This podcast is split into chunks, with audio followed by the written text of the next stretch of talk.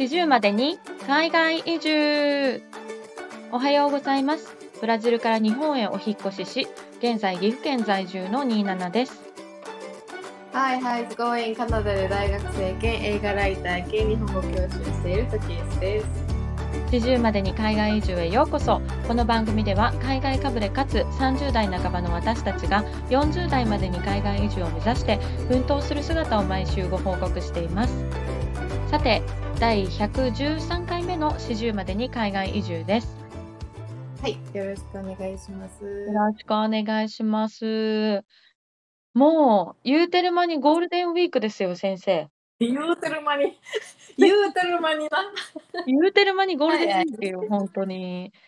ちょっとなんかやっぱそうなのよ。ね。桜のシーズンがようやく終わって、やっぱもううん。テレビのニュースとかがゴールデンウィークのなんかこう、行き先とかのそういう番組に変わってきてさ、うんうんう。もうんなんかシーズンの移り変わりが早いなってちょっとおののいてんだけど。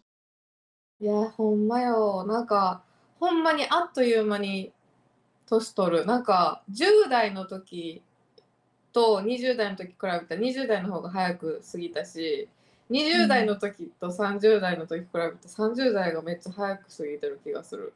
そうだよね。なんか私、なんかのニュースで読んだのか、YouTube で見たのか、なんかの記事を読んだのか覚えてないんだけど、なんか人生を80年だか100年だかに仮定し、まで生きるって仮定した場合にね、19歳までの人生とそれ以降の人生って体感の時間が一緒なんだって。あ、そうなんや。だから19歳まではすごくゆっくり感じるけど、そっからもううん。めっちゃどんどん加速していくみたいな。あ、加速していくみたいな。そうそうそう加そう。速してるよ。だよね。本当に信じられないんですよけど。どうですか、うんトロントは？ま、ななんんか、か、うん、そう、トロント、昨日、おえ、昨日、一昨日ぐらいから急に夏になって、ずっとその先週まで普通になんか、あの、コートとか着てたのね、雪に、降ってたもんね、4月入ってそうも。そうそううん。だから急に夏になって、あ、もうこれは桜咲いてるなって言って、ハイパークっていうところに桜見れるスポットがあって、はいはいはい。で、昨日友達と桜見に行こうって言ったけど、全然咲いてなかった。な木はまだ冬、あの まだ冬になった。うん。そうか、そうだったんだ。まあ、あれだよね、なんか三寒四温でを繰り返すと、早、なんか桜が咲くみたいな。ああ、そうなんや。そうそう。そうだからそう全然そう。咲いてなくて、ただでも、やっぱ街歩いてたら、もう、で言うてでも18度、19度ぐらいから24度ぐらいまでの間やねんけど、うん。やっぱりもう、あの、なんていうの、ハーフネイキッドの人とか普通にあ、いたチャリこいでたりとか、うんうんうん。やっぱあ、みんな早いなとか、あと結構テラス席が埋まってたりとか、めっちゃあ日差しー強くて、外に出たい人多くてさ、そうだね、冬明けてうね。ん。うん、だうから結構ん。ね、もう春を感じずに夏感じてるって感じ、今。すっ飛ばしてんだ？すっ飛ばしてる。うんうんなるほうん。どね。そんな感じか。よ。そっかそっか。まあでも、うん。寒い、長い冬が抜けるとだいぶ楽になるね、気持ち的にもね。うん、なんかやっぱり外歩いてて気持ちいいですね。なんか散歩してるだけでもやっぱ全然違う、気持ち的に。うーん。うん、だから、ちょっと思う存分楽しもうっていう感じではある。そうですね。この、この天気。うん。でも、とはいえ、あの、カナダ人の体感温度違いすぎるだろっていうのはあるけどね。あの、ほんまに、え、もう春、でも昨日うちもさ、なんかなんだかんだ言って、うん。ビルのビル、ビルとビルの間とかで通る風みたいなめっちゃはい寒いかはい。らさ、ビル風なんだね。かんだ下 T シャツやけど上パーカー着ててんけど、うんうマジで女の人とかも女の子も、ん。もうそれ下着やんみたいな格はい好のはい。人ばっかりやって、みんな夏楽しんでんなって感じやった。キうん。ャミソールネキと半袖、なんか半裸ニキ。うん、そうそうそうそうそうそ んなど感じやったね。うん。はーい。トキエスも思うはい。存分日光浴をしてください。ありがとう。ううん、ん。楽しみ。体調はうん。どうなのよ？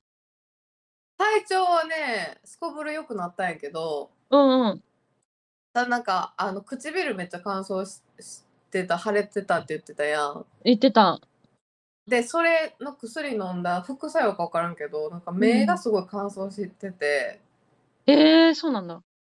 うん、で、逆にもうそっちで病院行っとこうかなとか思うぐらい目が乾燥して痒くて、なんかね。花粉症かもしれん、でも。ああ、確かに急に。暖かくなったからね。そうそうそう、それかもなとか思って、ま、でも薬もらおうかなだけど、目をさ、無意識にこすってるからか、はいは目いはい。の下のシワみたいなんがやっぱすごくてさ、若い時と違ってすぐにシワになるから。いや、なんかさ、靴う下の跡ん。とかマジで戻んない、私。うんうんうん、一緒一緒。むくんでんだろうな、多分。そうそう、だからなんかシワがマジで、もうシワやばすぎて、ずっとアイクリーム塗ってる。でも治らんっていう。そうそう、いや、たこっちゃ。分かる。もう私ほんとうん。今韓国に、なんか、うん。美容整形ツアーに行きたいのよ。うん。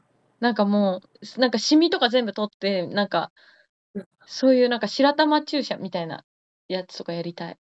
何、白玉注射って初めてん？聞いた。白玉？え、分かんない。なんか、そういうさ、美容アカの人たちがさ、結構韓国もうみんうん。なガンガン韓国行き行き出してさうんどんうんうん。どんやってなんか、なんて名前だったっけ、今なんかす肌にやるなんか新しい治療で、なんてな名前だったかうん。な？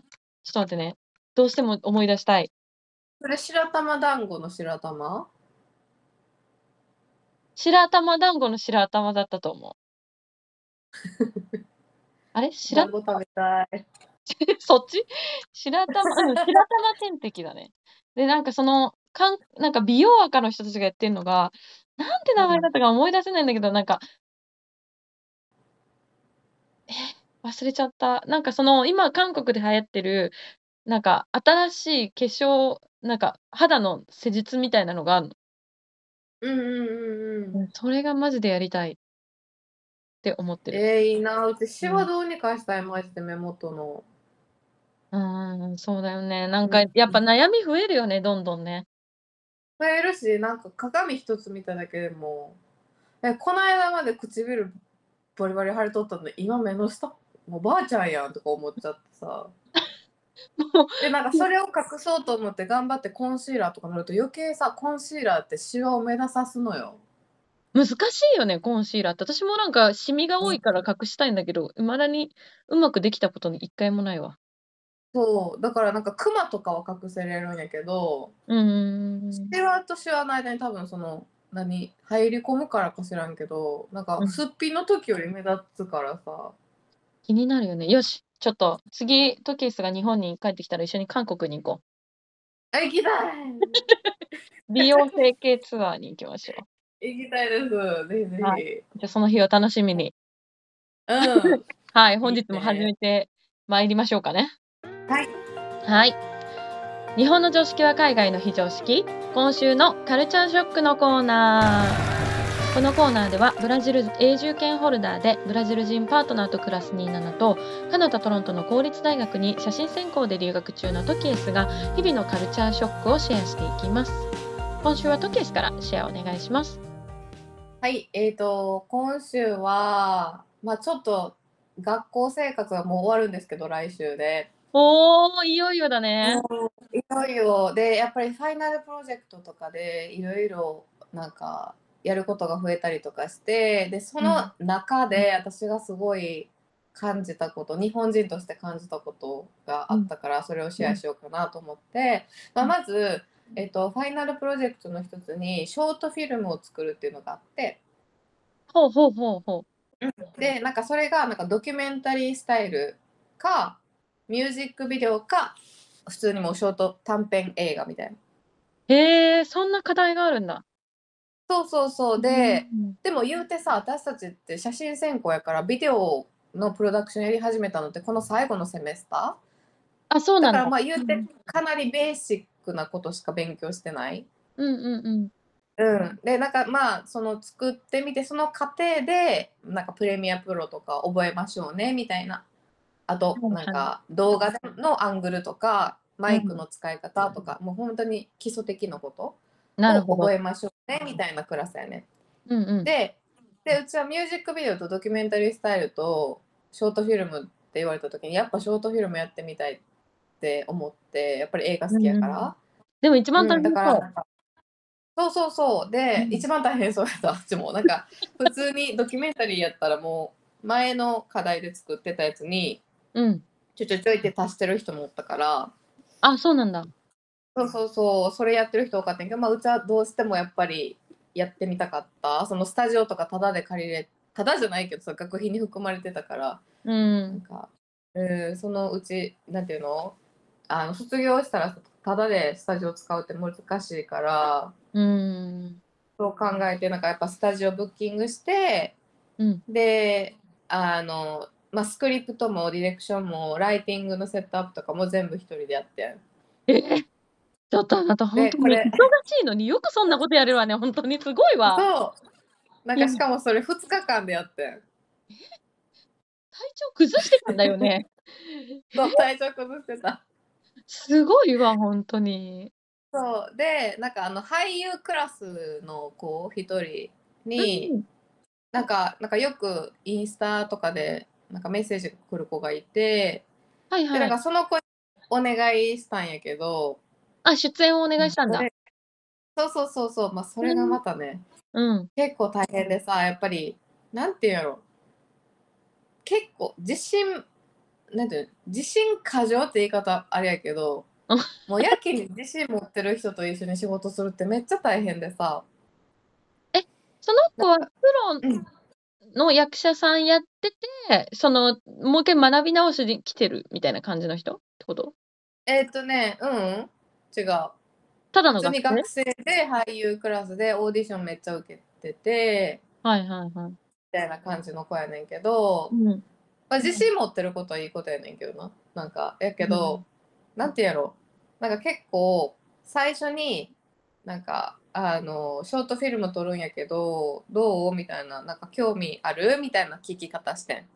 はいはいはい。でそしたらどんなストーリー？って言われたから、まあ、簡単に説明うんうん、うん。したんやけど、なんか向こうがすごいなんかあーちょっと分かりにくいみたいな感じだったからあ分かった。じゃあ分かりやすいように script とその script でどういうシーン撮りたいかっていう、まあなんていうの？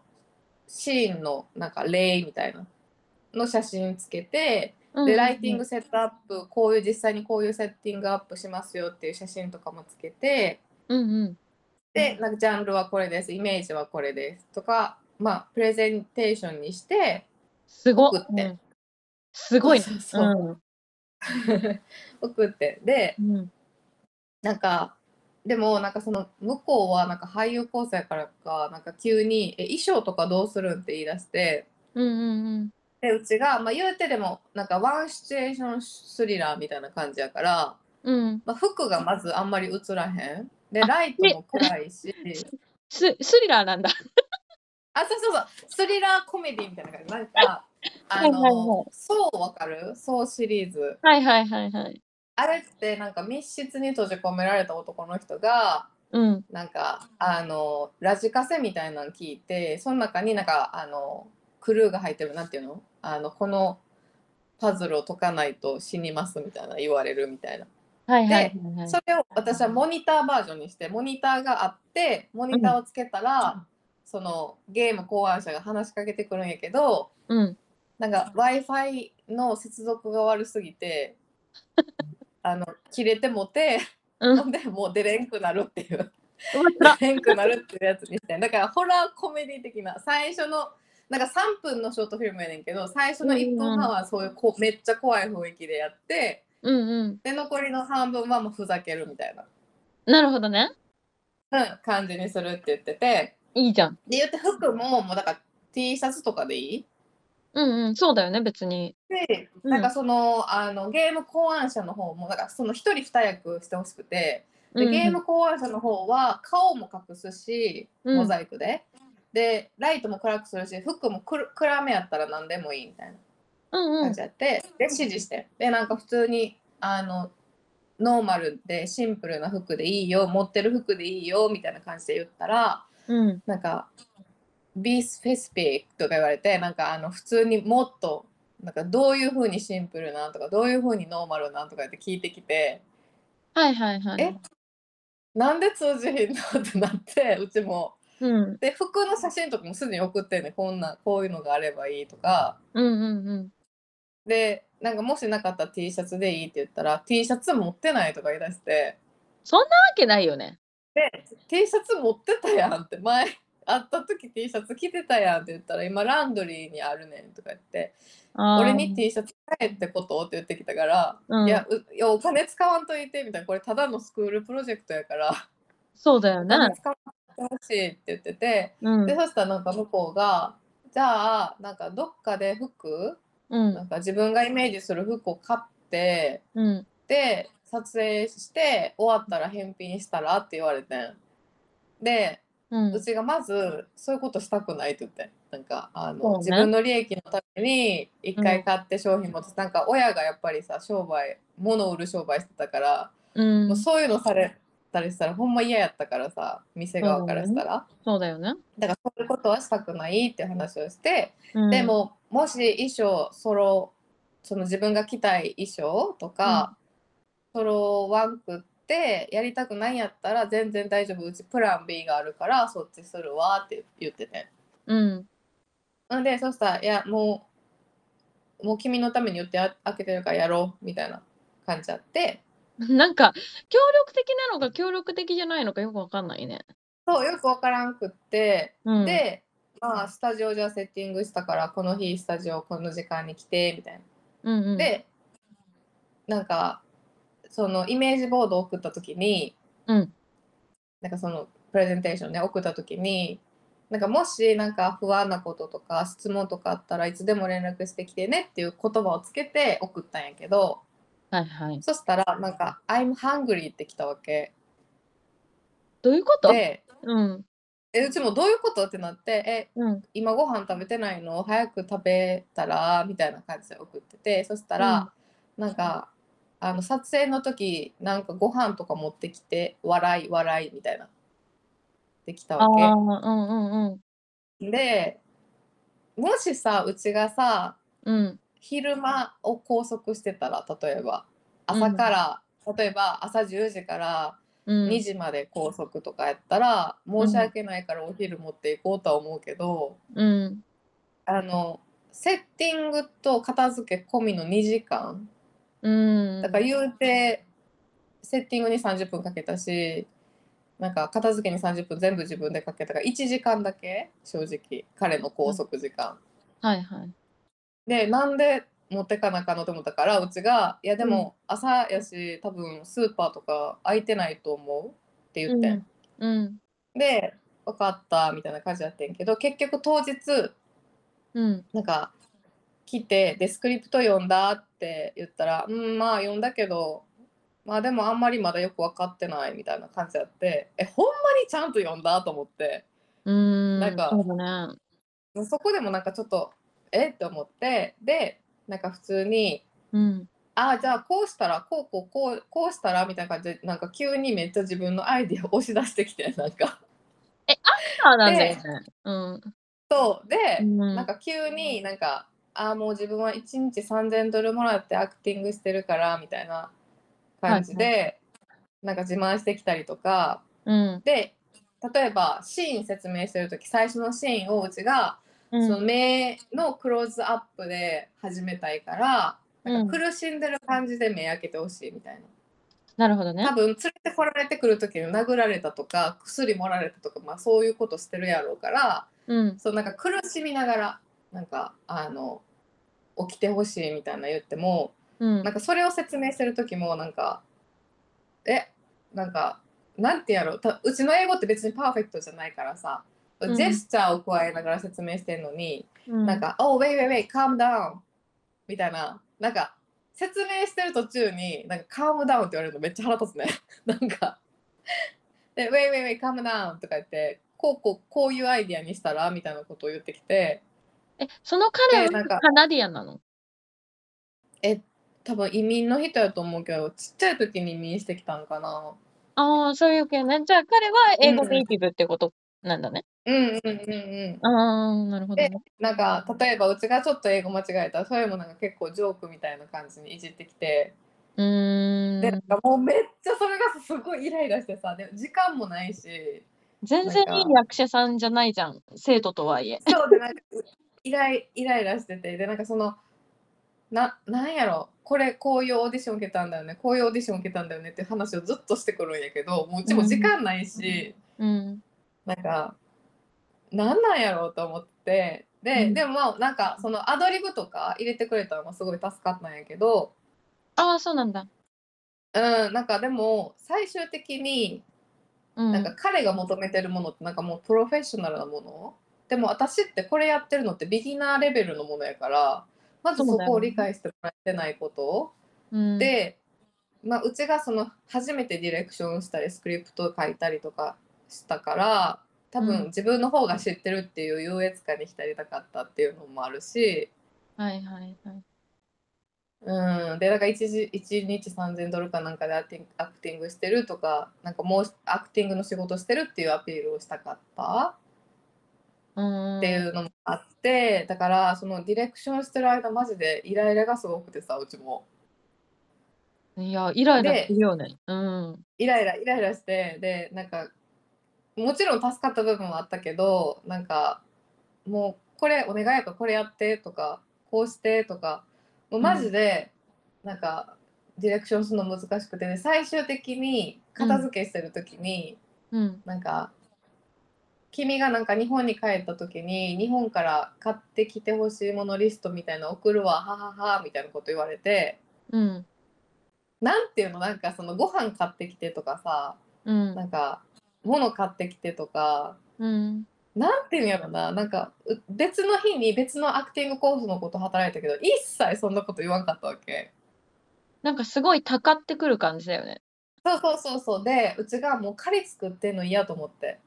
もうこの人に仮作ってたら嫌やと思ったからうん。OK 分かったもう撮影終わって今もう11時半ぐらいやしお腹空いてるんやったらお昼ご飯買ってあげるって言ってうんうんうん。なるほどね。でもうこれで終わりにしたかったからうちもたかられたくなかったからうん。でお昼ご飯お昼ご飯をさうん。買い買ってあげたのにまさかのなんか「ありがとう」とかなくてでなんかもうなんか何？って思ったわけ もうそこで何？って思ってでうちももうお昼食べ終わった後にじゃあもう早速動画編集したいから、うん。じゃあねみたいな感じで言ったら「どこ行くん?」って言われたから「いやもうライブラリーで動画編集する」みたいな。うん。で動画編集なんかもうイヤホンもつけてああからさまうん。で動画編集始めたのに横に来て座ってきてえ？で入んないの？なんかうん。そうでなんか俺このオーディション受けたんだとか言ってめっちゃ動画見せてきてなでうちが「ああーそうなんやへえ」って言いながら動画編集してて、そしたら「ね見て見て」みたいな感じで言われてでパッて見たら、うん。なんかあの自分がなんか配信過去に配信したなんか、バイオハザードのゲームのやつ見せてきて。はいはいはい。でなんか銃を使わんでもここはこうやって逃げれるねんとか言い出してきてうん。でもうちもそれ見たことあるからとか思いながらもう「うん分かった」って言って「あすごいな」って言って「ちょっと動画編集するわ」とか言って言って でうん動画編集してたら「うんえち。ょっと今の再生してみて」とか言ってくんねん。でうちが「いやもう嫌や」って言って。なんかまだ編集段階でやってんのに、その見せてとか言われて誰かに見られてんの嫌やって言ったら「うんあオッケーオッケーオッケー」みたいなやってうん。そしたらその後もなんか「えー、なんかもうラストセメスターやけどグレード何 ?A? A プラス B? B プラス C? えもしかして D? みたいなこと聞いてきて「なんなんこいつ」ってなってきてうん。ほんまねお願いやから黙ってくれと思って。そうね。そうでなんかもういやもううちもグレードのこと気にしてないから普通にもう certification もらえたらええねんって言ってそうだよね。でいちいちチェックしてないって言ってうちがな、なんかその semester 終わり？終わって一気にチェックするとあるとかあるけどなんか semester の途中になんかえ何ぼやったろう何ぼやったろうとかって気にせえへんねん基本的に、うんうん。そう気にしてる時間ないねんうちも。そうね。忙しいってね。う。そうん忙しいから。でなんか、まあ、そういう結構難しくてさまあでもプラスに考えようと思ってこの先、まあ、やっぱりなんか短編映画撮っててやっぱ楽しかったよめっちゃ自分のイメージを可視化するじゃないけどやっぱそれすごい楽しかったから、あやっぱうち映画撮ったりとかしたいな将来と思ってだからその将来変な人と働くことになった時のための練習と思って。なるほどね。そうそうそう練習って思って捉えようとか思っててな。うんうんうん。ほんで、なんかまあその別件で、ファイナルブックで、そのあ、ファイナルプロジェクトでフォトブック作らなあかんねん。別の課題ね。そのショートフィルムとは違う課題ね。うん。そうそうそう、違う課題でな。で、それで、なんか前も話したと思うけど、なんかあの、日本料理取ったらとか、折り紙取ったらとかいう先生やって、なんかうちが日本人やから、うん多分そうやって言ってる先生で、で、うちがなんかダークコンセプトの写真撮りたいって言っても、それを一切聞いてくれんくって、うんうん。なんかそのスモーク使った写写真と撮りたいってテーマはこれでって伝えてるのになんかストロングイメージがないみたいな感じうんですごいずっと拒否されてて、あ、でそうなんだ。なんかうんで1ヶ月前ぐらいかな1ヶ月前ぐらいのミーティングでもまだ言われてんなんかうん。もう日本の料理撮ったらとかなんか君のなんか写真にストーリーがないみたいなステートメントがないみたいな言われてうん。で日本料理撮ったらとか折り紙撮ったらって言われたからあもうこれなんかあのなんていうの口論してる時間ないと思ってん。うん、そうねなん。かもうあと1ヶ月後に提出せなあかんくて本を作るってやっぱ大変やからさ写真別になんか数枚でできるもんではないからうん。もうもうここは折れるしかないと思ってうん。でも嫌やけどフードフォトグラフィー撮ることにしてん。あ、そうなんだ。ででその先生の言うようにしたらストーリーとかステートメントとか一切聞いてこんくなって、ほうほうほう。なんか絶対ダークコンセプトの方が絶対面白いものになってたしうん。なんか、まあ、そこがすごい悔しかった。で挙句の果てに、うん。なんかうち結局なんか日本料理ばっか撮るの嫌やったから世界の朝ごはん、撮ろうと思って、自分がその旅したところの朝ごはんを再現して写真撮るっていうのにしてん。だから日本の和食の朝ごはんもあるしスペインの朝ごはんもあるしドイツの朝ごはんもあるし、みたいな感じに。あいいね。でオーストラリアのもあるしカナダのもあるみたいな感じにしてん。でそしたらなんか先生がうん。なんかタイトルに「日本語使ったら」とかなんかあの description のところに「日本語使ったら」って言ってきてでうちが、全部日本のテーマやったら日本語使ってもいいと思うんうでもこれって世界の朝ごはんやから私的に日本語使う意味が分からへんって言ってそうね。そしたら次のミーティングではまた言われて「漢字使ったら」ってうんうん言われて。うん。いやだから前も言ったけどなんか日本がテーマじゃないからって言ってね。ほんで一昨日のミーティングではまだ言われてうわーしつこいね。やっぱいいと思うみたいな。うん。で、まあ、そういうことがあってさであのこのショートフィルムの件に戻るんやけどでショートフィルム撮り終わった後にプレミアプロでうん。めっちゃ時間かけて編集してなんか6時間ぐらいうん。かけて編集してすごいね。でもうこれ。れで OK、もうこれがファイナルバージョンっていうのでその俳優の子にリンクを送ってもうこれがファイナルバージョンやからみたいな。うんうんうん。もうそれって一切もう今後エディットしませんっていう意味やん。もうファイナルバージョンやから、うんうんうん。で送って。でそしたらなんか急にうん。なんかここはこういう音楽にした方がいいとかここはこういうカットにした方がいいとかここのセリフカットした方がいいとか、なんかリスト送ってきて10個ぐらい。ほで私がう。うんいやこれ私のプロジェクトで私のスクリプトで私のアイデアで、うん私のショートフィルムうんやから、って言ってて最終的に彼が言ったのがうん。タイトルに漢字使ったらって言ってきてはあ。んでうん。でもストーリー的にさなんか言うたらスリラーとかホラーで日本の要素一切ない日本の要素あるとしたら、うちが日本人っていうだけ？うん、そうね。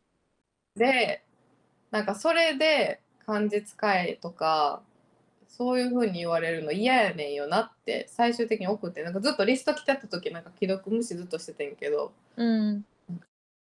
最終的にその漢字使ったらでうちもブチ切れて なんかそうね。そういうの言われたくない？なんか日本人やから使えとか言われたくない？って言って、うん。なんかうん。どれだけうちが頑張ってクリエイティブにこっちの世界観に合わせてこっちの監督とかに憧れてこっちのスタイルとってもそういうこと言われたりするのすごい嫌って。いうそうだね。話をしたそう。でそしたらそれでも彼もなんかいやでも漢字使った方が絶対クールになると思うけどなみたいな。うん。送ってきて。うんうん。で私もほんまそのなんていうの2人の意見聞いて、うん。なんで私日本人やからって日本語使わなあかんのとか漢字使わなあかんのとか、うんやっぱ不満がやっぱすごくてさ、うん、そうだね。でだって、ある種の人種差別じゃん。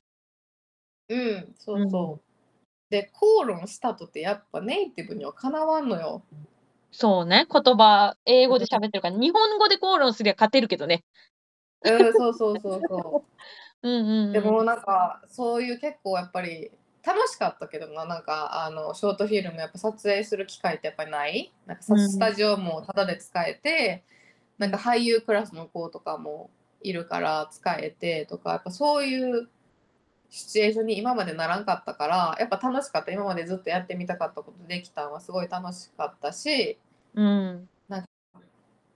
よかったけどただでもこっちでそういう作品を作っていくっていうことでやっぱぶち当たる壁ってうん。その薄っぺらい考えで「おおなんか日本人やから漢字使ったらクールじゃん」とかうん。なんかいう意見をやたら薄っぺらい感じで内容とか何も考えずに押し付けてくる人がめっちゃ多いっていう。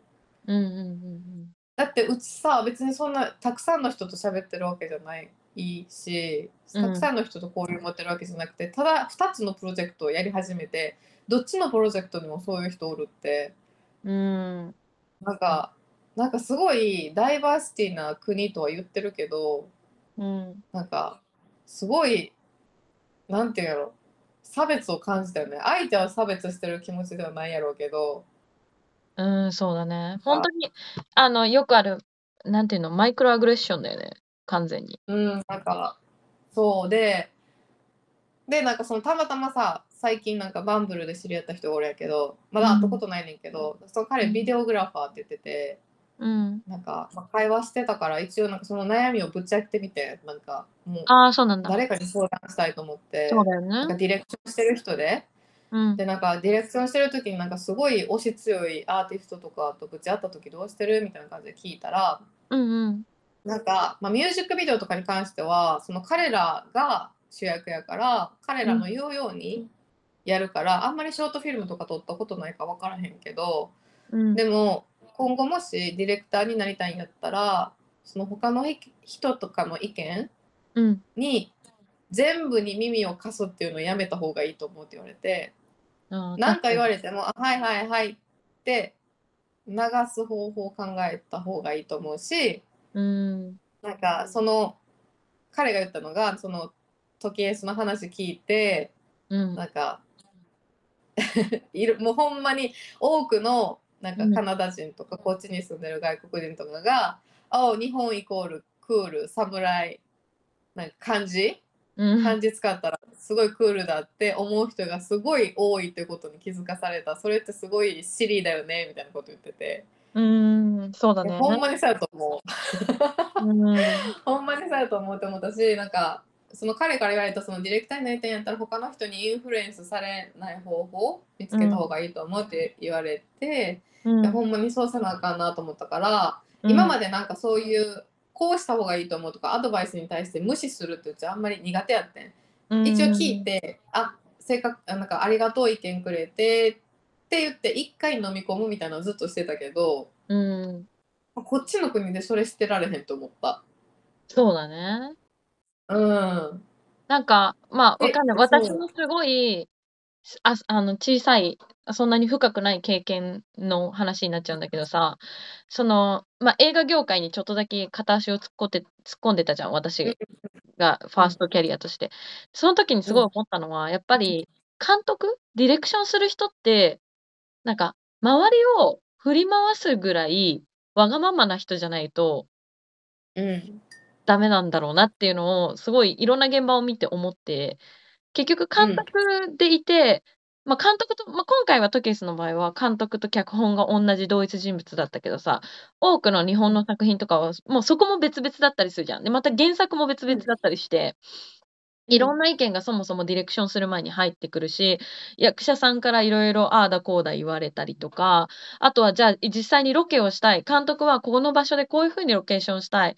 でもそのロケ地が許可取れないとか、なんかいろんなチャチャがいろんなとこから入るのを、なんかこう、強い意志を持って貫き通す人うん。をに、結局周りがついていって、それを実現させていくみたいなイメージが、あの、あって、監督には。で、逆にそこのの、なんだろう、周りの意見を聞いちゃう人は、なんかこう、助監督さんですごい有名な人にはなるんだけど、監督にはならないの。まあ、そうやろうなって思ったわ。だから器用だし、あいいろんな人の意見をうまくまとめて、現場をうまく成立させていくことはできるんだけど、やっぱり自分が主軸となって、じゃあ作品を作るっていう立場になれなくて、プロ助監督みたいになっちゃう人がいっぱいいるっていうのは聞いたことある、先輩にも。うん、なるほどな。そうそうそう。あとなんか、一個私がすっごい覚えてる人がいて、その、うん。私がついてた先あの、元しあの師匠ね、その師匠のに憧れてもう一人違う人が入ってきたの。その方は、私よりいくさ何歳か年上だったんだけど、男性で、もともと CM とかのディレクあの、プロデューサーをやってた方だったのね。で、その方が、その、私が師匠と崇めてた人に同じように憧れて、師匠のもとに弟子入りしてきたのね。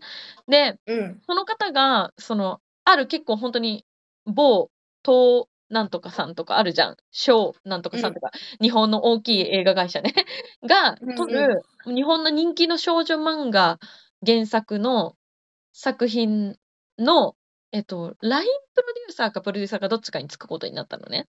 で、うん。監督さんが全く現場経験のない、本当20代前半の方だったのよ。うん。で、多分、ショートフィルムかなんかで賞を取っで、それでそのまま監督に起用されたのかな。だから逆に言うと、ね、その方は理想はあるけど、現場のことはあんまり分かってないわけよ。だから、でも結局その後彼女が撮った作品って何作か結構ヒットを飛ばして、かなり有名な役者さんを使ったのね。うん。そうそうそう。まあ、なんか、某、えっ、と、ス・マルダ・マサキさんとか、そういうレベルの。のレベルの。でもやっぱりそのその現場を知らないっていう言い方、ごめん、ちょっと記憶がだいぶもう10年以上前の記憶だからだいぶうろ覚えなんだけど、その、うん、結局周りの人はすっごい大変そうだったの。うんなんか、この激しいシーンで、普通、そこまで人気俳優、人気女優にやらせるっていうぐらい、結構俳優さんを追い込んじゃったりとか、で、結局後々のコラムとか読んでみると、俳優さんたちがあんなに辛い思いさせられたの人生で初めてで見せない。本気で死ぬと思いましたみたいな。もう結構なんか、水中のシーンがあって、もうほんと殺すレベル、ここれ一歩間違ったら死ぬようになってレベルで監督を追い込んできたと。っていう、でも結局、その彼女、その監督さんが結局やりたいことやり通して、周りの人はすっごい大変な思いをするんだけど、でも結局それがヒットしちゃうみたいな。なるほどで、やっぱ監督である以上、ね、そう、なんかその、結局ヒットさせることの方が正義になってきちゃうっていう業界だから、うん、うわ、これは難しいなと思ったの、本当に。優しくちゃできない。うん。そうね、確かにそう。でなんかそのうちもディレクションしてるときにうん。例えばその最初のシーンでディレクションしてて、で、俳優の人に、うん。なんか、え、でもこうやって目覚めたら普通こうこうこうするやんって言われたことが、全然うちの中で、うん。それ取りたいしてんちゃうねんと思って、うん。で、うちも、いや、そうそうじゃないねんって言って、言った時に、じゃあ、もし自分が捕まって、うん。自分がここで目覚めた時どういう表情するみたいな、どう思うみたいな感じで、なんていうの、俳優に聞いててん。うんうんうんうん。うん。で、なんかそのディレクションの仕方って甘いんやろなと思って 思ってた。こうなんか自分でディレクションとかしなしてた時に。なんかあ甘甘々やなと思って。そ うでうちもなんかうん、なんか日本のそういうおなんか監督の人とかインタビューしたことあるけどやっぱさすごいもんな。やっぱ怖そうな人多いもんな なんか。有無を言わさないっていうかね。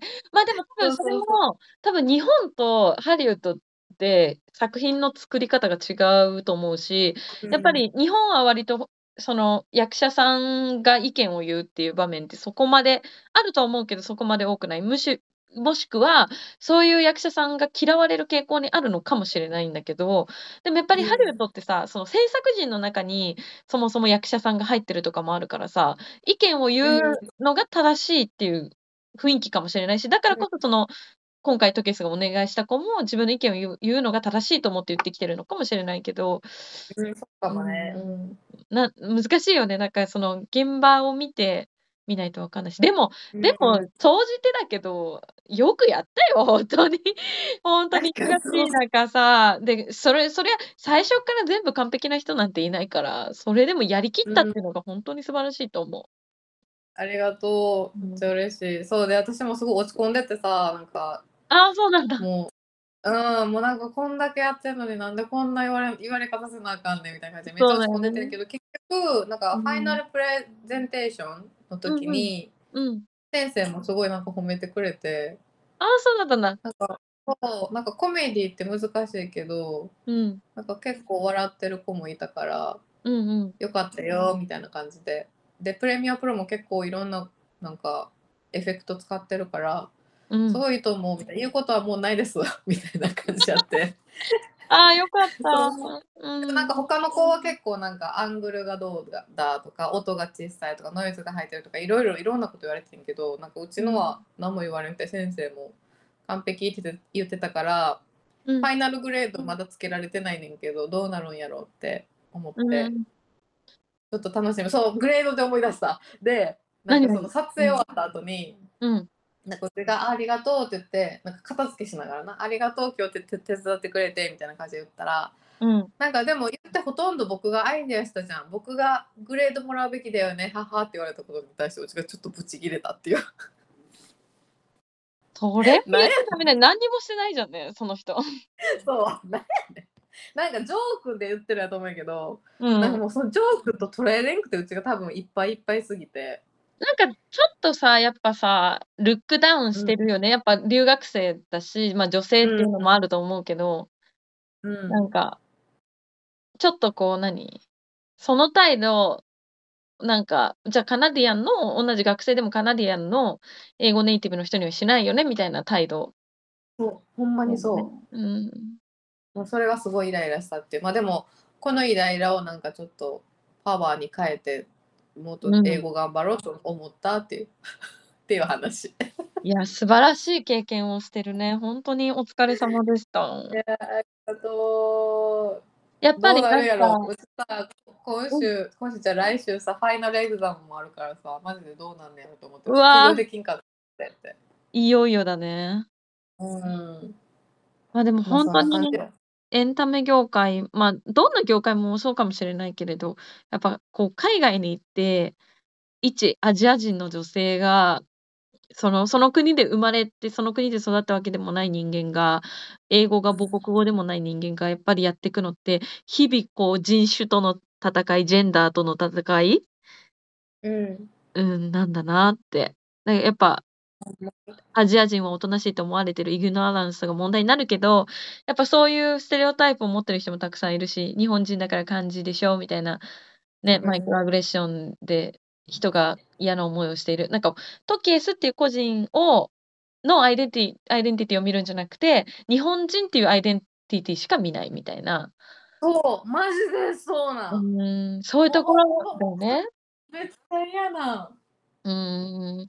でもね、やっぱこう、カナダっていう国で今後トキエスがやっていくのに、多分そこに今後ずっと戦い続けていかなきゃいけないっていうところだよね、ほんまにきっとね。うーん。どうしたらいいもううちなんか、丸坊主とかにしてなんかグラサンとかかけて日本人じゃないようにしていったらいいんかな。なんか丸坊主はやめて。もうほんまめっちゃもうなんかほんまなんかそれ言われ多分ね向こうは別に悪気があって言ってるわけじゃないんやろうけどそうんなか例えば撮影してる時とかにも。なんか、あの着物とか使えばよかったのにとかさ言われて、うんうんえ、日本人やのに着物持ってないの？とか言われて。うん。だからジョークで言ってるのわかんねん。わかんねんけど、もうええねん、日本の話って思ってそうだよね。うんうんうん。もう1時間しかないねん、撮影って。1時間で1人2役撮らなあかんねんって言って思ってさ、もうすごいイライラして、もうええねん、日本日本のトークとか思ってさ。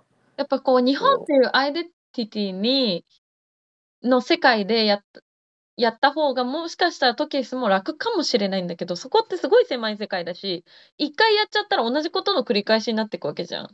やっぱそこで勝負したいわけじゃないからさ、自分が作りたいものを作り出したいってところだからさやっぱそういうのを分かってくれる周りのスタッフさんだったり役者さんだったり仲間が増えていくとやりやすくなっていくよねきっとね。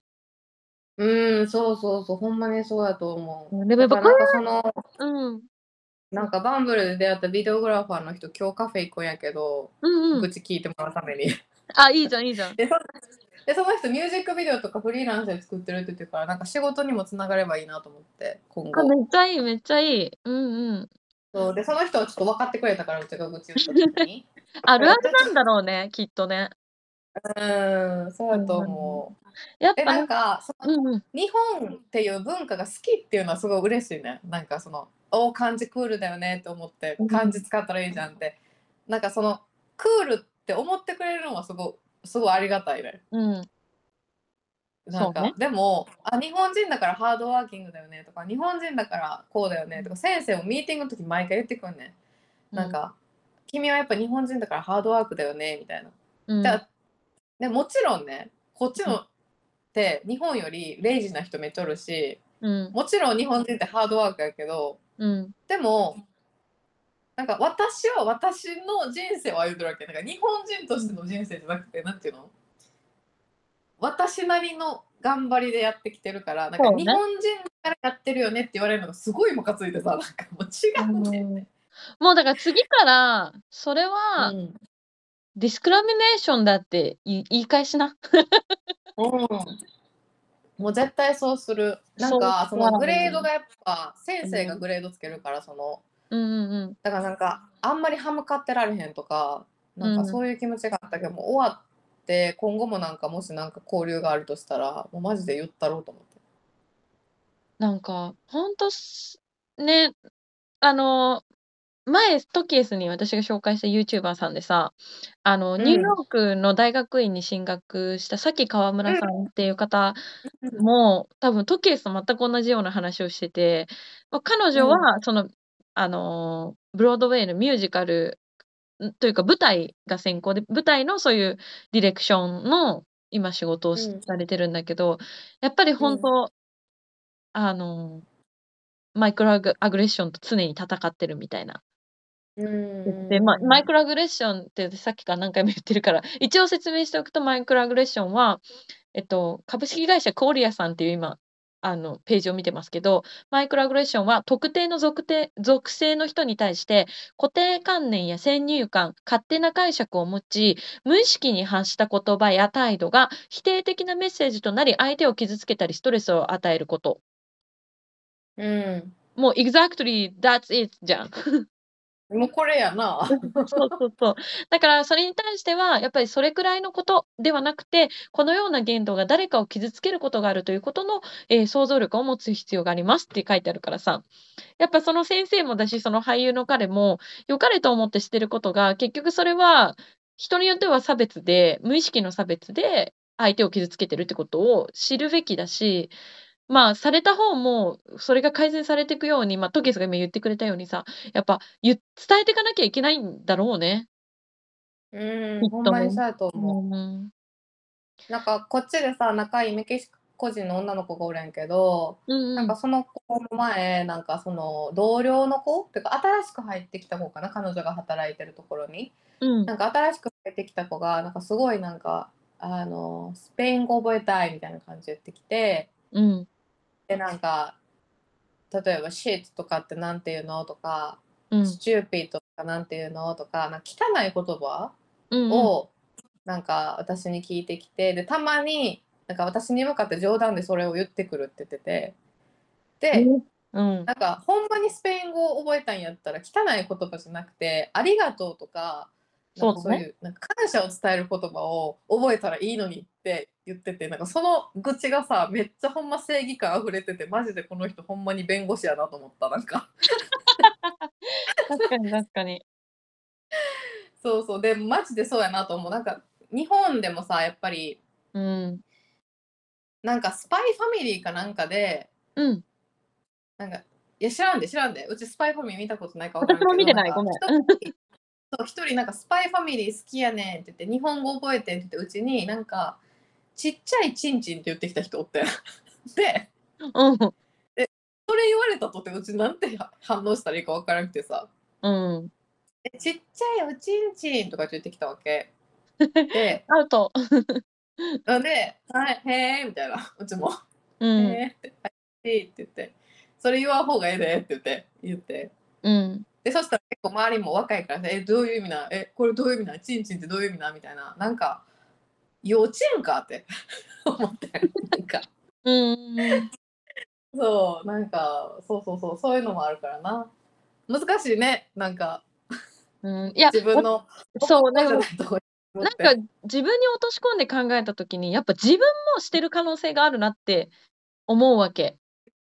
ですよそうそうそうう。んそうそう。だから、なんか、これでも、あまりにこういう行動行動とか、なんかこう発言が、あ、そそういう部分で人を傷つけてることが多い人を見てしまうとさ、なんかその人が受けてきた education について疑問符を思っちゃうし、逆に言うと、自分はそう思われないように、なんかちゃんと発言とか行動気をつけたいなって今すごく思った。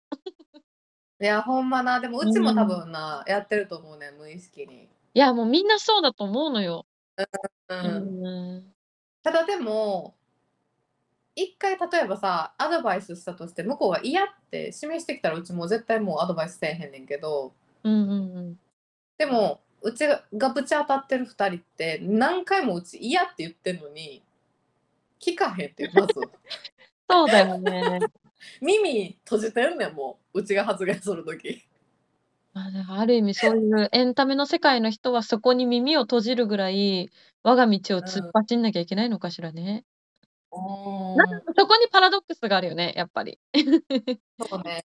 難しいけどでもうん。なんかでも逆に悔しいからこそなんか自分のなんかもっとなんか自分のこと表現できる作品とかまた作れたらいいなとか、学校終わったらなんか映画のワークショップとか行こうかなとかやっぱいろいろ思ったよな今回の件で。うん。なんか私はこの話を聞いてないみたいな。うん。あ、ごめん、もう一回お願いします。なんかこれで終わらしたくないって感じなんか。うんうん、そうだね、そうだね。なんかうん全体的な話を聞いてて思うのは、やっぱこの悔しかった気持ちとか、なんか傷つけられた気持ちをバネに、またさらに何かしようって思えてるトキースがやっぱすごいと思うし、なんかそうやってどんどんトキースは高みに登っていける気がする。ありがとう。嬉しい。なんかそういうこと言ってくれる人に支えられてるわって思うわ。うん、なんかでもさ、やっぱ本当にさ、すっごい有名な監督さんとかでもさ、なんかこの監督さんはいつもこの役者さん使うよねとかあるじゃん。ある。しさ、まあ私が映画業界に行った時もそうだけど、この監督さんは絶対このプロデューサーと組むとかさ、やっぱあるから、やっぱみんなそこ、その自分の理解者をいかに増やして、自分の好きなものを撮るかっていうところなんだろうなって、本当深い世界だね。深い世界よ、本当に。でもなんか頑張りたい、なんとか。いやー、頑張ってください。ぜひ応援しています。うんもう本当に。ありがとう。はい、ありがとうございまます。素敵なストーリーのシェア。うん、ありがとうございます。す。ありがとうございました。はい、ありがとうございます。では次、私、27の今週のカルチャーショックのシェアの方に入らせていただければと思います。えっと、えーいろいろありましたが、やっと私のパートナーの入国日が決まりました。よかったね。おめでとう。ありがとうありがとう、本当に話話聞いてくれてありがとう。えっと、一応、4月の24に日本入国予定で今、今お、もうすぐやん。そうなんです。で、まあ、ちょっと、過去のエピソードを聞いてない方のために、ちらっと過去のいざこざをおさらいしておくと、えっと、まあ、私のえー身辺にいろいろありまして、まあ、ちょっとこう、身内の不幸だったりとか、私の病気発覚手術とかがありまして、私とパートナーは日本に住むことを決めました。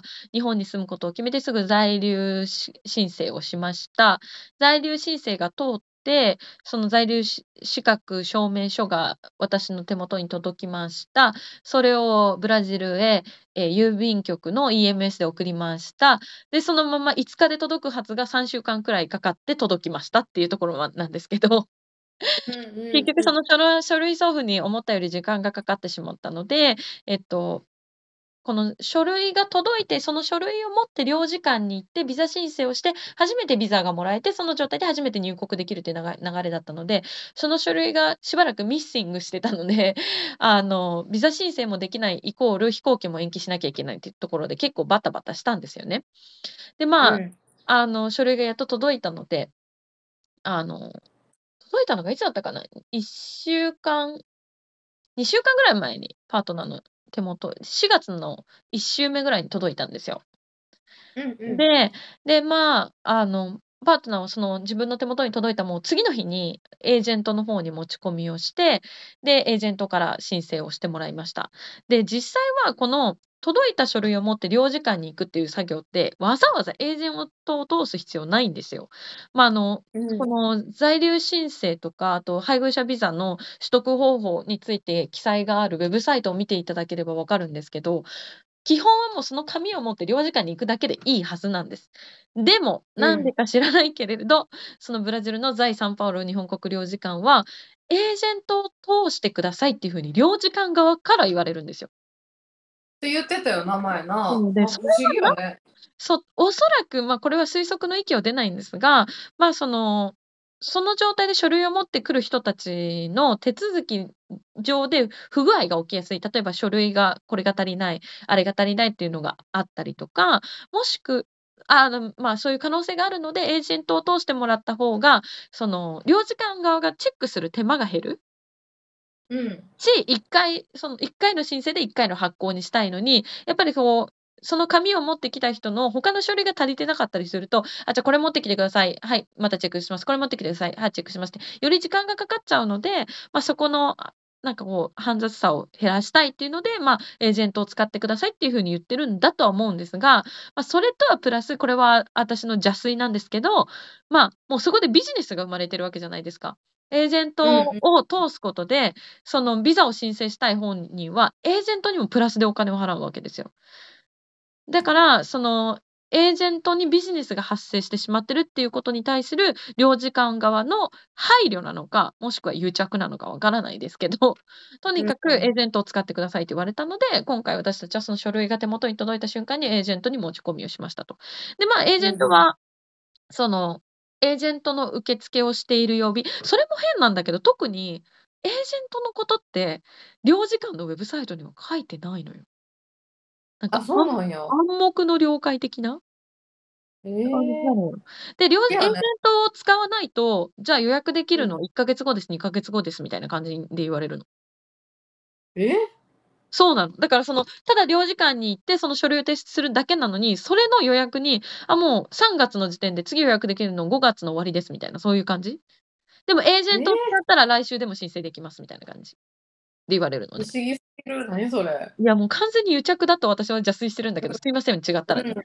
まあでもそんな感じで、あの、で、ウェブサイトには記載がないんだけど、その月火水木金のある曜日だけはエージェントが受付できるっていうので、まあエージェントは、エージェント受付ができる最短日に行って、えっと、申請をしてくれましたと。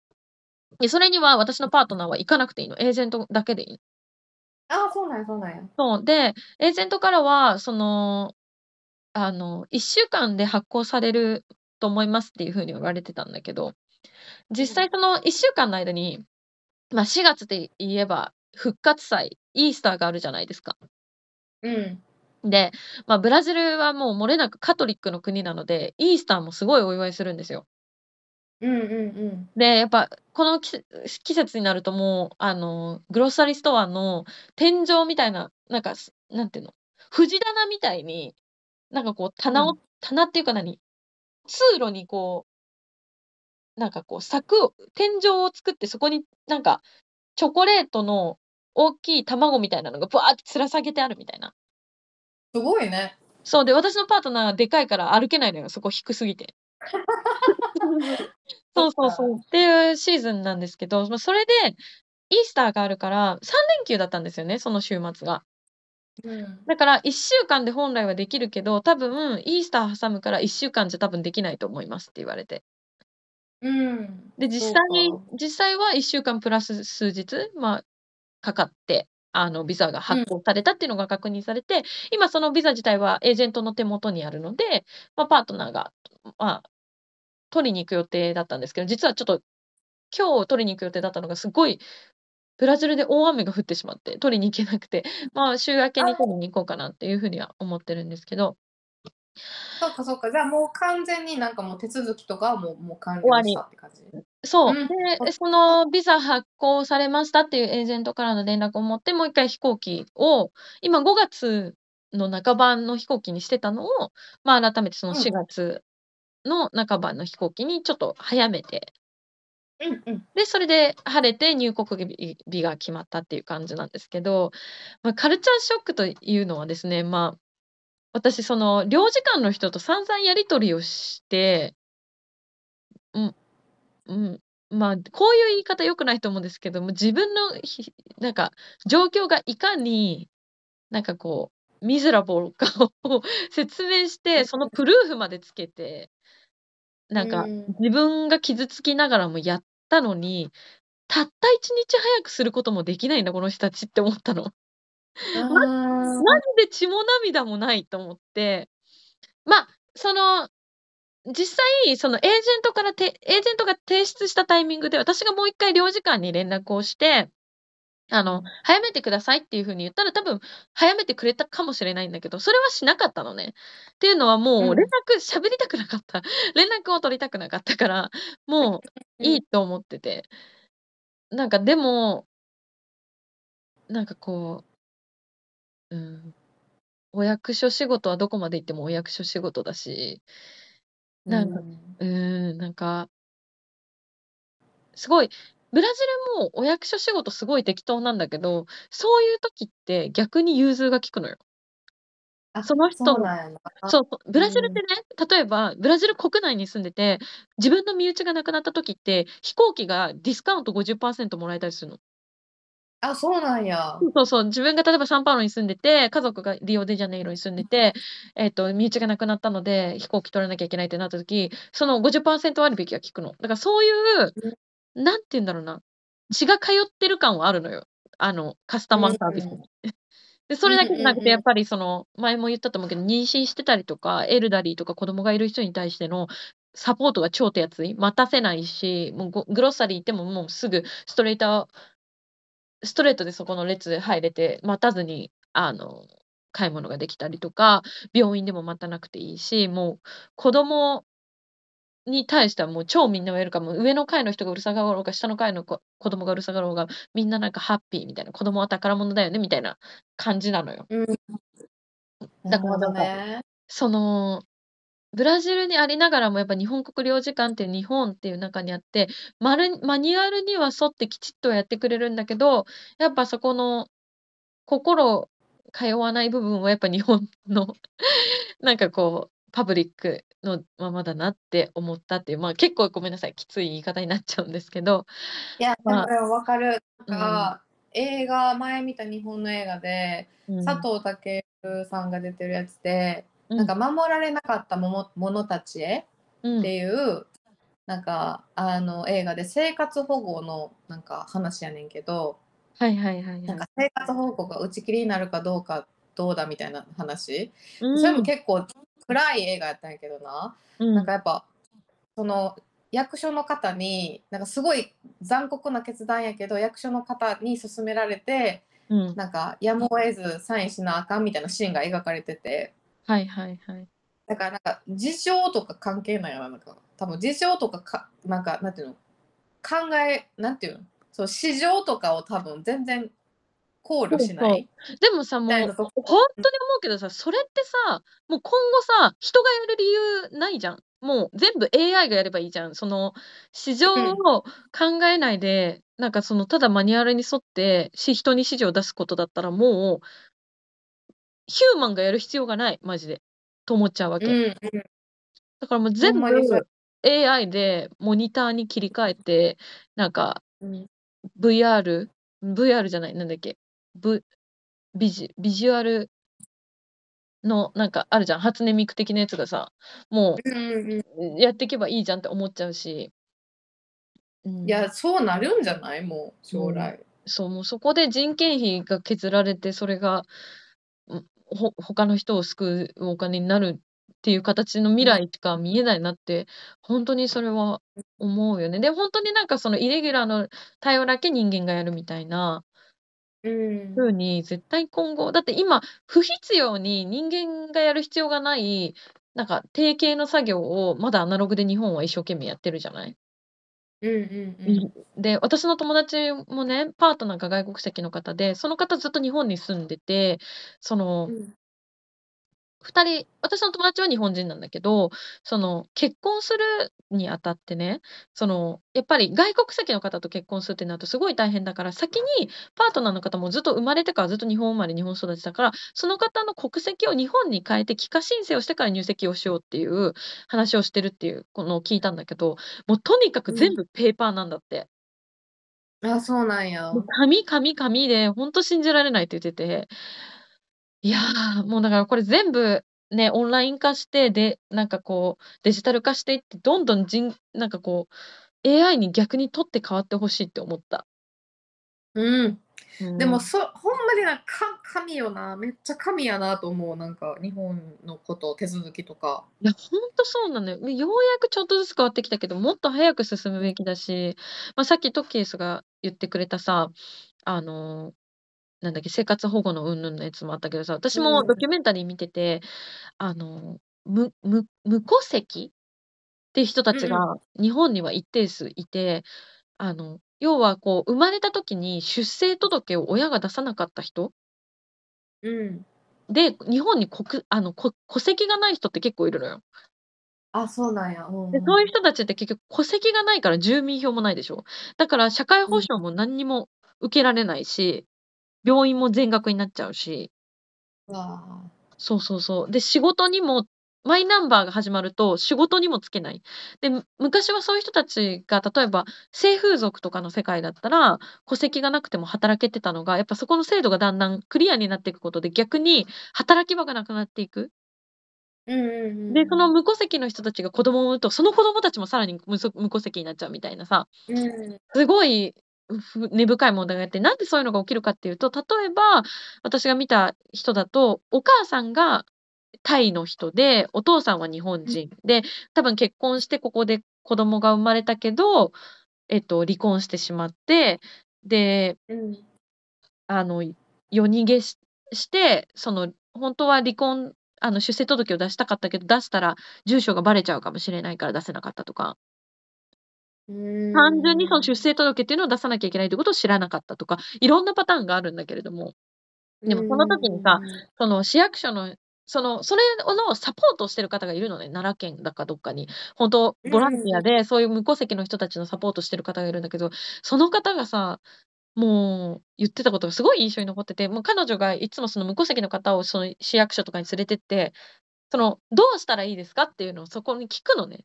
でももう。市役所の人はマジで定型のことしか言ってこないし、何もできないですみたいなことしか言ってこないの。で、結局その無戸うん。籍の本人の人たちはそれをずっと受けてきてるから、もう諦めモードだから、もうじゃあいいですってなっちゃうじゃん。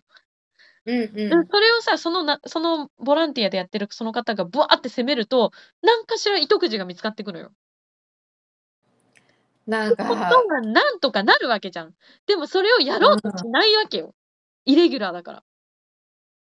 なんかな、そのなんかやっぱさ、なんて言うやろ、その同じルーティンをずっとこなしてて、イレギュラーが発生すると目を背けるみたいなどっかにあるよな、なんか。あるある。ほんとにある。ま、うん。で、ま、その働いてる方の気持ちになった場合にね、確かにうなんん。で俺なんだよとか、なんで私がこれやらなきゃいけないのって気持ちになるのも分かるしだけれど、それを救っってくれるのが、そういうパブリックなとこじゃなきゃいけないんじゃない？と思うし、そのマニュアル通りやることをやるだけだったら、もう機械でいいよねってほんとに思うわけ。うん、ほんまにそうやな。だってそれ一つやるだけで一人の人生がどえらい変わるって思ったらいや、さほんとそうなんですよ。うん。うん、ま、ごめんなさい、ちょっともちろんなんかそういうなんか事務的な作業やけどさ。うん。うんだいぶ人生変わっそうなんですよね。でもそのね、戸籍があるかないかで学校に行ける行けないとかさ、仕事に就ける就けないとかもあるから、うあん。の、ま、ちょっとそれは例えですけど、ま、でもなんかそういう思うところがやっぱこういうことをしてるとあるしうーん、ま、ね、ちょっと愚痴っぽくなってしまって申し訳ないし、もちろんそういう風じゃない働き方をしてる方、一生懸命やってらっしゃる方がたくさんいらっしゃって、そういう風になんかちょっと、ね、なっちゃうのは一部だけっていうのももちろん分かっているんだけども、なんかね、ちょっと思うところがあったっていう、あの、カルチャーショッそうクでございます。だね。だって自分のことに考えたらさ、自分の生活とかに影響してるわけやん。もうじ直に影響してるわけやん。ニーナの場合ってもうストレスにもなってる、精神的にもさ、そそうなのよ。れが結構大部分を占めたやん、精神的苦痛のさ。そうね、ほだから、う。ん、それは思うこといっぱいあるよね。いっぱいある。だから、ま、これからこういう、ま、さっきのトキエスの、うあの、ん。エピソードで話してくれたさ、ま、ディスクラミネーションみたいなこととか、マイクロアグレッションみたいなことをうん。これから私日本で住んでいくにあたって、ま、ちょこちょこ感じると思うのよ。日本に感じるやろね。そう。特にその、そういったパブリックのところに行く時に、やっぱりうん。日本人同士で結婚した夫婦なのと、国際結婚だと多分後者の方が絶対大変で、そういう差別的な体験をきっとするんだろうなって思うから、ま、ちょっと逐一ここで、こういうのおかしいんじゃないすか？っていうのをシェアしていけれたらなって思ってまいや、いいと思う。そういうのってやっぱり見えへんからさ、なんかやっぱ経験してる人がそうやって言葉発していくことによって変わってくこともあるやろしね。そうですね。もうお互いうん。頑張ってスピークアウトしていきましょう。う頑張ろう、頑張ろに。う。はい。うん。ま、ありがとう、で聞いてくれて。もおめでとう、ほんまに入国日決まって よかった。ありがとうございます。まうん、たあのうん。到着しましたら、あのシェアさせていただきます。あ、ぜひぜひ。はい、ありがとうございます。では、えはい。え、次のコーナーです。はい。映画ライタートキエスによるおすすめ映画紹介。このコーナーでは映画ライターである私とケースが独断と偏見によるおすすめ映画についてご紹介していきます。お願いします。はい、えっと、私ね、あの、ミスト分かりますか？ミストっていう映画。え、あの、わかる多分見たと私、最後意味わかんないって言ったやつじゃない？あ、違う？かな、なんか、え、最後めっちゃ胸クソ悪いっていう映画。胸クソ悪いで有名な映画やねんけど。はいはいはい。あとチェンジリングっていうアンジェリーナ・ジョリーが出てる映画も、これもめっちゃ胸クソ悪かってん。はい。で、うちミスト見た時も、アンジェリーナ・ジョリーのやつ見た時も、ううち、ん。くエンエンドロール見てる時マジで、うん。なんか言葉を失う？なんか映画見て言葉を失うってななかなかやん。もう 何も発せへんみたいな。で、うんうん。ぐらいなんか結構衝撃を受けてんけど、それを超える映画に出会ってしまって。マジで？で、私この映画見た後に、やばいと思って。あえ、なの、んで？初めてなんか、あの、マジであの特効薬みたいな感じでディズニー映画見た。なんか、これこれディズニー映画に癒されなやばいってなって。あ、そうなんだ。で、そうで、なんかあのリベンリメンバー・ミー見て号泣したっていう。あ、なんリメンバかー・ミーいいよね。そう。うん。リメンバー・ミーって癒されたけど、マジでそれぐらい胸うん。クソ悪い映画があって。うん。ま、おすすめ映画っていうよりは、なんかちょっとなんか思うところがあったんで、私もこれちょっとシェアしたいなと思って。で、タイトはい。ルがソフトクワイエットはい。っていう映画。で、日本では、えっと、5月19日から公開。で、私は公開にさ先駆けてオンライン試写の案内が来たから、オンライン試写で見たんですけどおお。これ、何が面白いかっていうと、な全編ワンショット。プラうス、ん。リアルタイム進行で描いてるスリラーでうん。で、あの、ゲットアウトとか、はいはい。なんか、あのずっといろいろいろんなホラー映画出してきてるジェイソン・ブラムっていうあの人あのブラムハウスっていうすごい有名なプロダクションのあの人が、えーと、制作総指揮をしてるっていうので、まあ、それに惹かれたその3つに惹かれた。全編ワンショット。リアルタイム進行。であジェイソン・ブラムが制作総指揮とかめっちゃいいやんって。ホラー、うんうん、この人のホラー全部好きやしと思って見たんですけど。まあ本作で描いてるのはえーとまあ、白人至上主義グループの、まあ、話、まあ、その白人至上主義の女の人が主人公で描かれてるんですけど、はい、はい、で、えーと、その主人公のエミリーすごい本当に白人ですごい美人な女の人でうん、で彼女は幼稚園で働いてるんですね。うんうん、で最初のシーンでエミリーがトイレから出てきた時に、うん、南米系か黒人の方か分かんないんですけど清掃員の方が、うん、あの清掃道具を運んでるシーンがあるんですけど、うん、でその清掃員とすれ違う時にすごい嫌な顔するんですよ。でその後に、えーと、その保育園に通ってるちっちゃい男の子と会って、うん、でなんかその男の子に対してなんかモップがけすると危ないって彼女にちゃんと注意した方がいいよ。強い男の子になりなさいみたいな変な教育しそうね、うん、だからなんかなんていうやろ。ほんまに白人至上主義の考え方で、はいはい、なんか周りをなんか結構なんてやろ。コントロールしてるっていう女の人でなんか絵本も自分で出版しようって考えててでその絵本の内容もそういう感じ。市場白人至上主義の考え方っていう感じで。でそんな彼女は、うん、なんかアーリア人団結を目指す娘たちっていうグループを結成するんですね。うん、で、まあ、教会に、まあ、やっぱそういうなんていうんやろう、まあ、移民が増えたせいで仕事を失った女の人とか、はいはい。まあ、そのなんで黒人のブラック・ライブスマターはあるのに白人のそういうのはないんだっていう不満を抱えた、うん、そういう普段からそういう不安を抱えた女の人たちが集まって、うん、でまあそのケーキとか食べながら、えーと、不満なこととかをなんかシェアするみたいなそういう会が開かれたんですけど、うん。まあ、その日頃のその鬱憤とかあと過激な思想とかを共有しながら盛り上がってたんですが、うん、なんかやっぱその会合が開かれたのが教会でたまたまそこの教会の牧師さんがそれを聞いちゃってはいはい。あのお願いやから出て行ってくれみたいな。今今出て行ったら通報しないから出て行ってくれって言われて、まあ、その女の人、うん、まあ、6人の女の人が集まってたんですけどその女の人たちはじゃあもうあのエミリーの家でなんかワイン飲もうみたいな。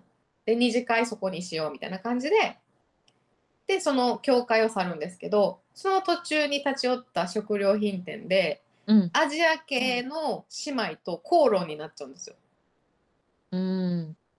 で、まあ、そのアジア人のその姉妹はもうその飲食店から立ち去るんやけど、うん。まあ、この口論で腹を立てたエミリーたちがいたずら半分でその姉妹の家を荒らしに行こうって決断するっていう話。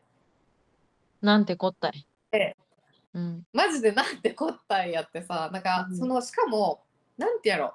男の人同士とかお男の人が女の人を暴行するっていうのはもちろんなんかなんていうの？あの残酷やけど、うん、女の人が女の人を痛めつけるってマジ精神的にもなんていうの？苦痛を与えてくるやり方というかマジでネチネチしたやり方というか、うん、なんか見てて私もこんな映画なんで作ろうと思ったと思って なんか。いやそうね。今聞いてるだけでも胸くそがもうちょっと悪し。そう悪しやろ。で悪し。なんでこの映画を作ったんやろうと思って、うん、でちょっと待ってな,、えっとなこの監督の人女の人やねしかも。あそうなんだ。そうそうそうそう。でちょっと待ってな。でしかも多分いあの白人じゃないねんこの人作ってる人。作った人は白人じゃないんだ。作った人白人じゃないね。んでえっ、ー、とね監督はね女の人で。まあでもそうか。レビューも。それそうよね。作る人は白人じゃないわ。だって白人のこうこう、嫌なところを作品にしようと思った人だわけだから、そうだよね。ディレクターは白人じゃないかもね。そうそうそうそう。で、えっ、と、まあ、すごいね、海外でもレビューっていうか、結構ね、あの、ロッテントマトズとかでも高評価やってさ、まさかの。へえ。結構なんか今年最も衝撃的な作品とか、うん。なんか思考と呼吸が停止するほど止まらない恐怖の連続とか、強烈で恐ろしく残酷だとか、うん。いう、まあ、海外のレビュー。で、この、えーと、監督と脚本を務めた人がベス・デ・アラウージョっていう方で、はい。えっとね、お母さんが中国系アメリカ人で、お父さんがブラジル人。うんうん。で、ブラジルと,、えーと、アメリカの2つの国籍を持ってる方で、はい。で女の人なんです私びっくりした女の人まあでも逆に女の人やからこの女の残酷さみたいなの描けるんやなと思って、うん、でもほんまになんかこれ日本で公開されるんですよ5月に、うん、私なんでこれこう日本で公開して大丈夫って思うぐらい結構やっぱりその暴行の対象がアジア人やから、うん、なんかね、まあ、海外に住んでる身として本当にねここなんかもう心痛んだしなんかもちろんね恐怖も味わったし、うん、なんかあの、まあ、え映画ってそのエンターテインメントとして見た時にやっぱり残る衝撃はすごい多かったけど、うん、やっぱりね私いろんな映画見た。なんかグロテスクなもんとかスプラスプラッター映画とかさやったら見てきたけど、うん、初めてほんまディズニーディズニーディズニーディズニー再生ってなったから。ディズニーでバランスバランス取りたいってなったんだ。そうそうそう。映画になったから。まあまああのおすすめというよりはマジもなくそ終わる映画なんかもう本当にあれだねクークラックスクランみたいなさ KKK みたいなもう超し白人至上主義団体みたいな。いや、ほんまにそう、KKK の人も、な KKK なんだよねっていうキャラクターも登場する、この映画。そうだよね。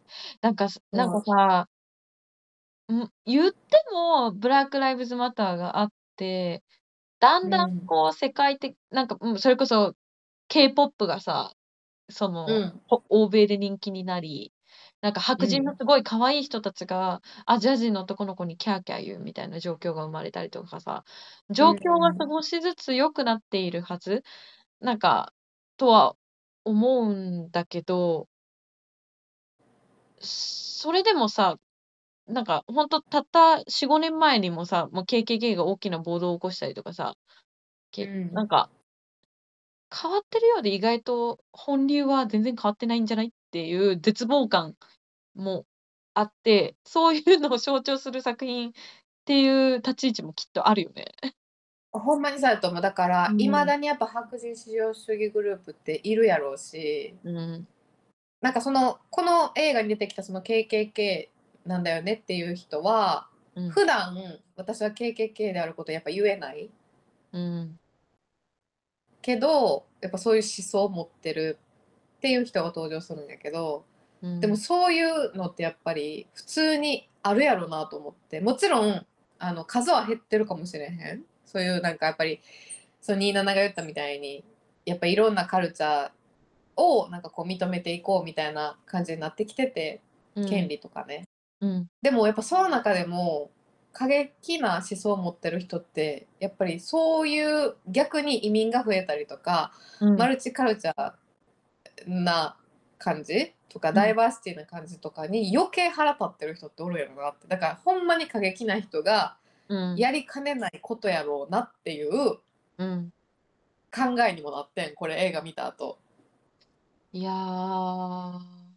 なんか意図せず今日のエピソードさこういうちょっと真面目な なんかトピックになっちゃったね 人種とかさ差別とかさいやいやいや、まあ、でもちょっと気になる作品なので、ま、5月に日本で公開ってことでね、あの、うん。ま、多分おそらく単館系のうん。映画で館でやるような作品になってくると思うんですが。